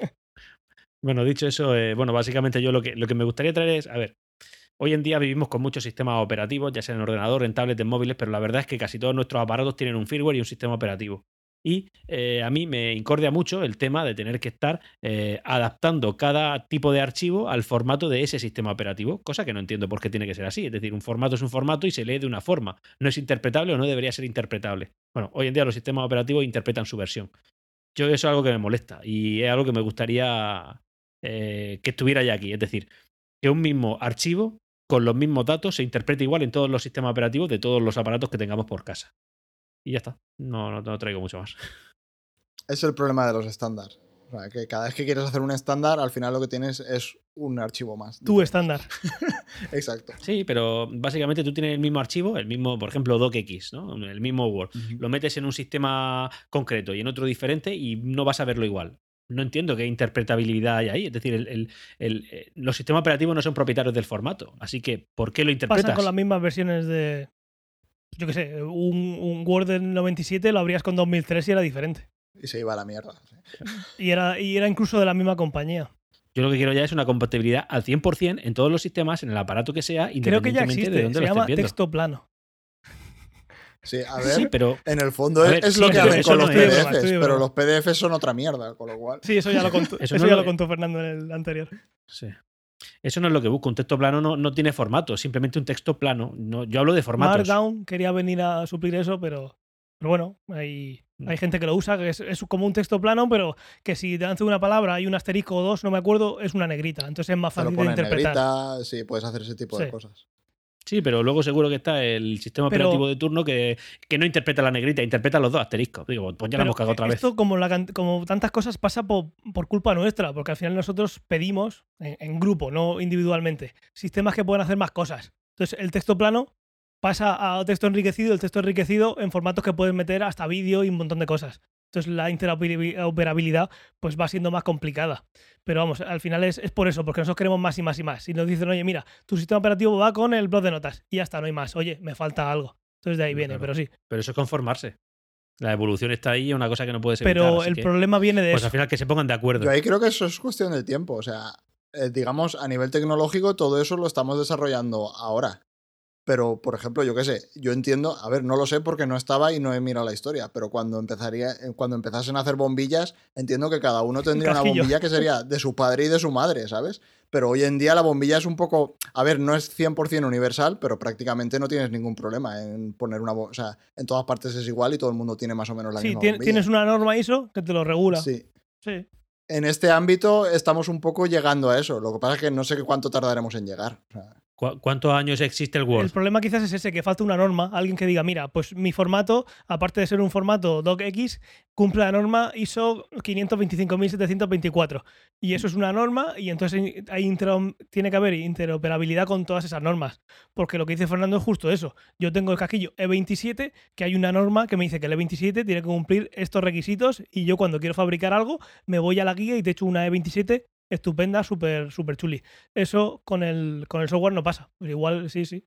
Igual yo creo que algo es- así. ahí es, es cuestión de tiempo, porque yo creo que hoy en día el software, yo creo que está empezando a ser, y igual que Internet, está empezando a ser un bien, digamos, Básico. eh, un- universal o básico, ¿sí? Entonces, cuando llegas a ese tipo de. Cuando llegas a ese estado es cuando las cosas empiezan a estandarizarse y son iguales en todas partes. Sí, Con lo a- cual, no sé, sí. igual lo veremos en unos años. Esto lleva aquí cuatro días y, que- y Mm. se ha visto en el último año que, sobre todo en países occidentales, lo que llaman el primer mundo, aunque España, bueno, deja que desear, pues eh, por nuestra forma de vivir es, un- es algo esencial. Entonces sí que puede ser que, obviamente, es la le- por poner que fuera una legislación que o una norma en la que todo el mundo se, se, se tenga que ciñir para hacer algo, que todavía sea demasiado temprano. Es que esto lleva aquí cuatro días, lo que pasa es que evoluciona con un ritmo bestial. Pero sí, muy interesante lo que comentas, Antonio. Porque lo, lo- Bien, lo muchas vemos, en- lo vemos en el mundo físico. ¿Por qué no pasar también en ese mundo? Totalmente. Mm. Muy bien, pues ahora, sobre todo para nuestros nuevos oyentes, vamos a la, par- la parte del, del haterismo, que aquí Fernando suele, suele participar menos porque Fernando no odia las cosas, que es el esto no lo quiero nunca. Muy bien, Entonces, Fernando. eh, Fernando en tiempo real ha puesto en nuestro documento compartido, aquí no tengo nada. Así que, pues eso, eh, Fernando no tiene tiempo para Pero odiar. seguro que tiene que aportar a los nuestros, Exacto, seguro, sí. porque odia. Fernando odia. al- a vuestro carro.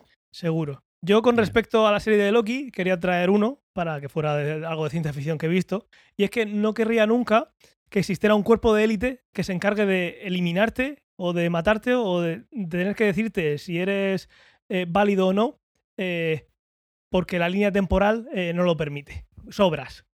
Llega un momento en el que tú, sin hacer nada, porque no es una decisión tuya, si has cometido un error y matas a alguien, oiga, usted ha tomado esa decisión. Que luego Por verás si, ejemplo, porque vas a tener un hijo y es Hitler. eh, No porque está en tu línea temporal. Yo entiendo que eso no, no sería el ejemplo. Claro, pero podría ser que eso no tuviera que pasar. Entonces vienen y, y te quitan de te quitan de, de la línea. Pero bueno, en esta línea eso pasó.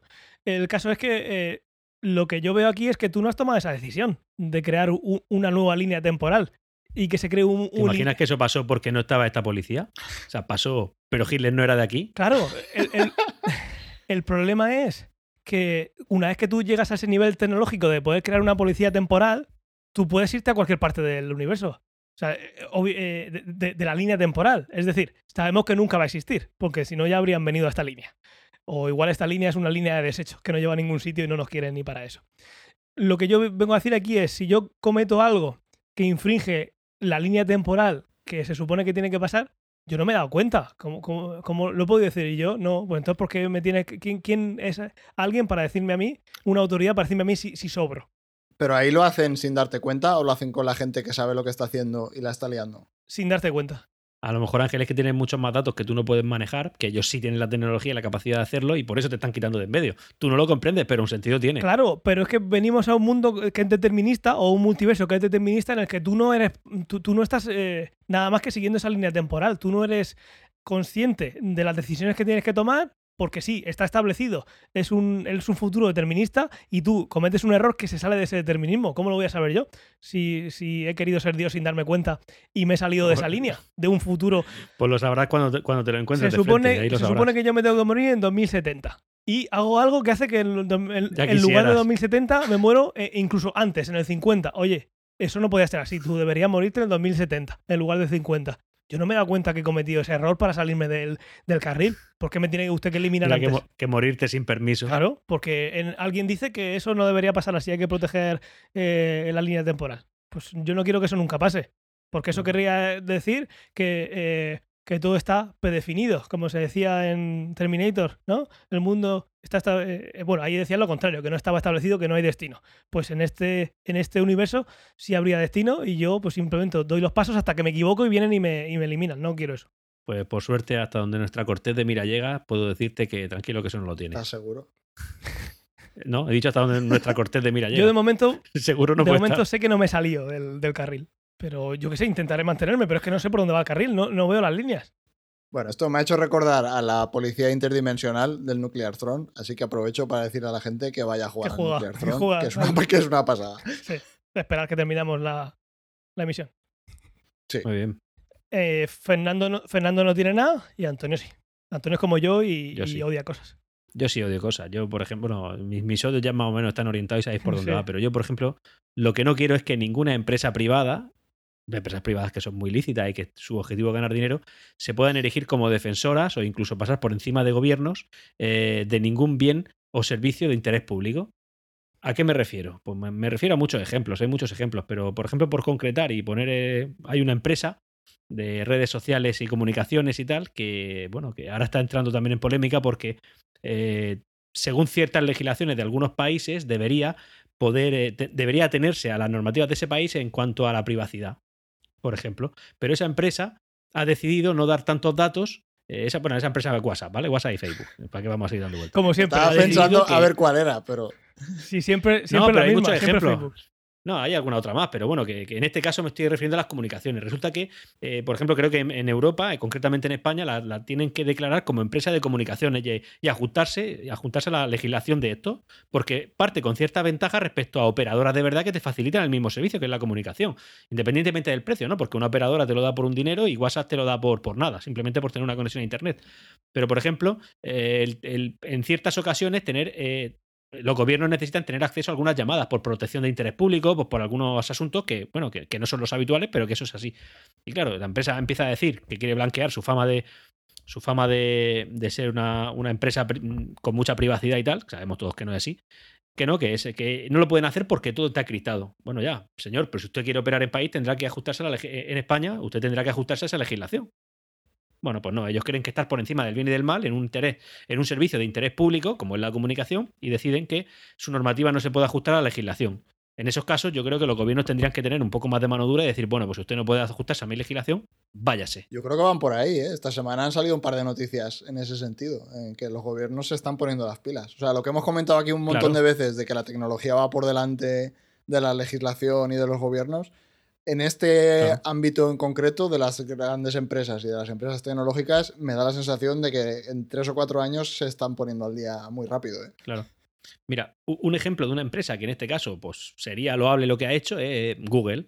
Google es una empresa que también vende publicidad, que lo hace como Facebook, aunque pienso que lo hace de una manera pues, mucho más comedida, de una manera mucho más responsable y que tus datos realmente los protege dentro de lo que tú sabes que protege tus datos, ¿vale? Aunque Facebook no, Facebook tiene filtraciones. Bueno, pues en su día, eh, Facebook tiene, perdón, eh, Google tiene pues unas políticas de privacidad que ellos son los que se aplican. Y un día llegaron a China y China le dijo, no, mire usted, si usted quiere operar en este país, tiene que aceptar estas normas. Y ahí tiene dos opciones. Una, o te bajas los pantalones y aceptas la legislación del país y te quedas, que está bien por China y por Google, es decir, lo acepto y me quedo porque hay una ley que hay que cumplir. Pero en ese momento Google dijo, no, yo no me adapto a esto, pues lo que voy a hacer es irme. Y se fue, y, Google no opera en China, como sabéis. Por ejemplo, algo así sería. Es decir, usted tiene que cumplir unas normas. Usted es Facebook, Google, quien sea. Si cumple, se queda. Si no cumple, se va. Fácil. Pero porque hay una ley que está aprobada por parte de la sociedad de una manera o de otra, pero que es una, una ley hecha acorde a la sociedad que vive ahí. No puede llegar una empresa como Facebook y decir, no, mis operaciones son encriptadas, es imposible que podamos cumplir con esa ley. Bueno, perfecto, señores de Facebook, pues váyanse de este país. Porque la ley dice, la ley que han elegido los legisladores a través de, lo- de las votaciones de sus, de sus eh, ciudadanos, que usted no debe operar aquí en esas circunstancias. Sí, lo que pasa es que ahí, es por que ser un digo. poco abogado del diablo, eh, ahí hay casos, porque justo además fue Nigeria, ¿no? Hace una semana o dos, que no se podía usar Twitter en Nigeria, porque el, Sí, hubo un bloqueo. porque habían bloqueado la cuenta del presidente de Nigeria porque había dicho una barbaridad o lo que sea, y aquel dijo, sí, pues no se puede utilizar Twitter en toda Claro. Nigeria. En- Entonces, ahí, en hay, ahí hay- es como que estás peleando porque hay un derecho, digamos, no sé si llamarlo derecho, pero en cierto modo sí que es un derecho fundamental a la información poder ut- utilizar Twitter si vives en Nigeria. Quiero decir, ahí, hay los, si los ciudadanos quieren utilizar Twitter, A- Ahí el asterisco es que las leyes que operan en Nigeria no han sido libremente elegidas por sus ciudadanos o por los legisladores que han elegido sus ciudadanos. Ese sería Sí, el asterisco que Esto le es, un, esto es un tema complejo. Por no Sí. seguir mucho, porque también Sí. se está alargando y al final esto, pues igual alguien piensa que tienen que ser otros países los que bloqueen económicamente y poner las sanciones y quedarse todo en la política. O sea, aquí podemos Mm. estar un buen rato. Igual en el siguiente charlando podemos hacerlo. Por ir terminando con esto, yo os quiero recomendar una serie, no es nada del otro mundo, si no la conoceríais ya, que se llama Continuum, con dos M's. Es una serie que transcurre el año 2077 y en ese futuro eh, eh, los países, eh, los gobiernos son empresas tecnológicas, no son, no son partidos o políticos. sea, es como ahora, pero se presentan. Correcto. Y luego ya tú puedes decidir si esa empresa quiere subir los impuestos o no, o, o- o sancionar o lo que sea a cada empresa, como pasa ahora. Ahí no pasa, ahí son las tecnológicas las que lo controlan. ¿Por qué? Porque tienen un poder que supera lo que tenemos ahora. No, no es el caso, pero imagínate que son capaces de eh, controlar el tiempo y los viajes en el tiempo. Oye, pues igual eso es muy potente y ya soy, ya soy más grande que el resto de la humanidad, ¿no? El caso es que en ese, eh, en ese mundo lo que hay es un, hay un grupo, una facción, que la serie habrá quien lo llame terrorista y habrá quien lo llame un grupo de liberación o lo que sea, que se llama Liberate, Liber 8, que eh, como el resto de esa empresa tecnológica y del gobierno tienen acceso a viajes en el tiempo y lo que están intentando hacer es que esa, em, que esa empresa tecnológica no llegue nunca viajando en el tiempo y modificando la historia e incluso intentando matar a su creador, que no llegue nunca a ese futuro eh, distópico en el que esa empresa tecnológica es la que controla todo. Si tenéis tiempo, echarle un vistazo. No es nada del otro mundo. A mí me dio pena cuando terminó. Pero vamos, son cuatro temporadas, tiene 43 42 episodios por lo que veo aquí. Si no tenéis nada que ver, echarle un vistazo y alguna cosilla de ciencia ficción sí que está chula, pero no es nada, ya digo, no va a volar la mente. Pero Eso- justo con lo que estábamos hablando eso- venía, venía a cuento. Eso precisamente sería una solución a mí, esto no lo quiero nunca. O sea, al final la empresa tecnológica se presenta para el gobierno y sale por el gobierno, pues me tengo que callar la boca. Pero mientras no sea así, nunca una empresa privada tiene que poner sus cosas, su- sus asuntos por encima del ¿Qué vas a gobierno hacer está. cuando Facebook gobierne Murcia? Pues joderme mucho. ¿Te irás de Murcia o te quedarás en Murcia? No, no, pues sí, Mu- Murcia es eterna. Murcia, Murcia es imbatible, Está por inmortal. encima de Facebook. Murcia está por encima de todo. No entiendo cómo no es la capital de España. Con esa frase nos quedamos. ya pasamos a la despedida. ¿Os parece bien o queréis añadir algo más? No, perfecto. No, yo. Muy bien. Ya llevamos un ratillo. Pues nada, eh, simplemente daros las gracias por escuchar. Como sabéis, si es la primera vez que nos escucháis, es un podcast que hacemos quincenalmente y entre medias también hacemos un, extra que le llamamos charlando. No, no nos hemos devanado mucho los sesos en Twitch. Siempre que queráis vernos las caritas, estamos emitiendo ya desde hace unos cuantos podcasts en Twitch estas grabaciones, como estamos haciendo en este momento.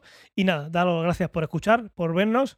Dale like, sea donde sea, en Overcast, en Apple Podcast, cada uno tiene su estrella, su corazón, su arriba, lo que sea. El caso es que Así hay, nos que, puedes ayudar. hay que recordarle a la gente que si tiene Amazon Prime puede gastar Twitch Prime en cualquier canal que no sea el nuestro porque no nos lo puede dar. Correcto. Compartirnos en las redes sociales y sobre todo en Twitch y YouTube, eh, seguidnos y no sé si, sobre todo, activar la campanita que, que, que dicen para, se- para que sepáis cuando, cuando emitimos y así nos podéis seguir. Y nada, eh, os, he- os hemos dejado como siempre a nota del programa los enlaces para entrar sobre todo a Telegram. La Discord ya casi ni os, ni os diría que, que entraseis porque estaba muerto que muerto. Pero bueno, en Telegram sí que se crea una comunidad graciosa, maja, que colabora y que manda noticias y demás. Una de las que hemos traído hoy es de uno de, de nuestros seguidores. Y nada, eh, arroba cienciaofición en, en Twitter y cienciaofición.com podéis encontrar todos los, donde se publican todos estos podcasts. Y os diría aquí que siempre tenéis los capítulos en el podcast, pero si habéis llegado hasta aquí, pues, ¿qué más da? Para el siguiente.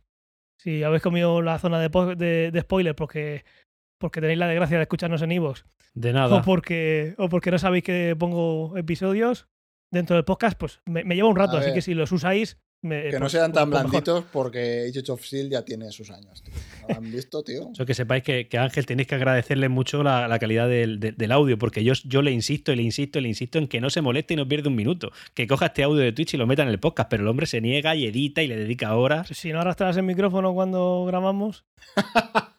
Eso, eso solo lo oyes sí, tú, sí, caso. sí, claro. Sí, solo sí. oigo- Tú publica solo- esto, Tienes bruto. toda la razón, solo lo oigo yo porque lo edito para que no lo oigan los demás. Tienes toda la razón. ¿Ves? porque si no lo oiría todo el mundo. Pues nada, chavales, Públicalo en bruto. un placer y Lo nos dejamos vemos, aquí. eh, dejamos aquí. Hasta la próxima. Vale, a Que vaya cuidarse. bien. Bye, Adiós. bye. Chao,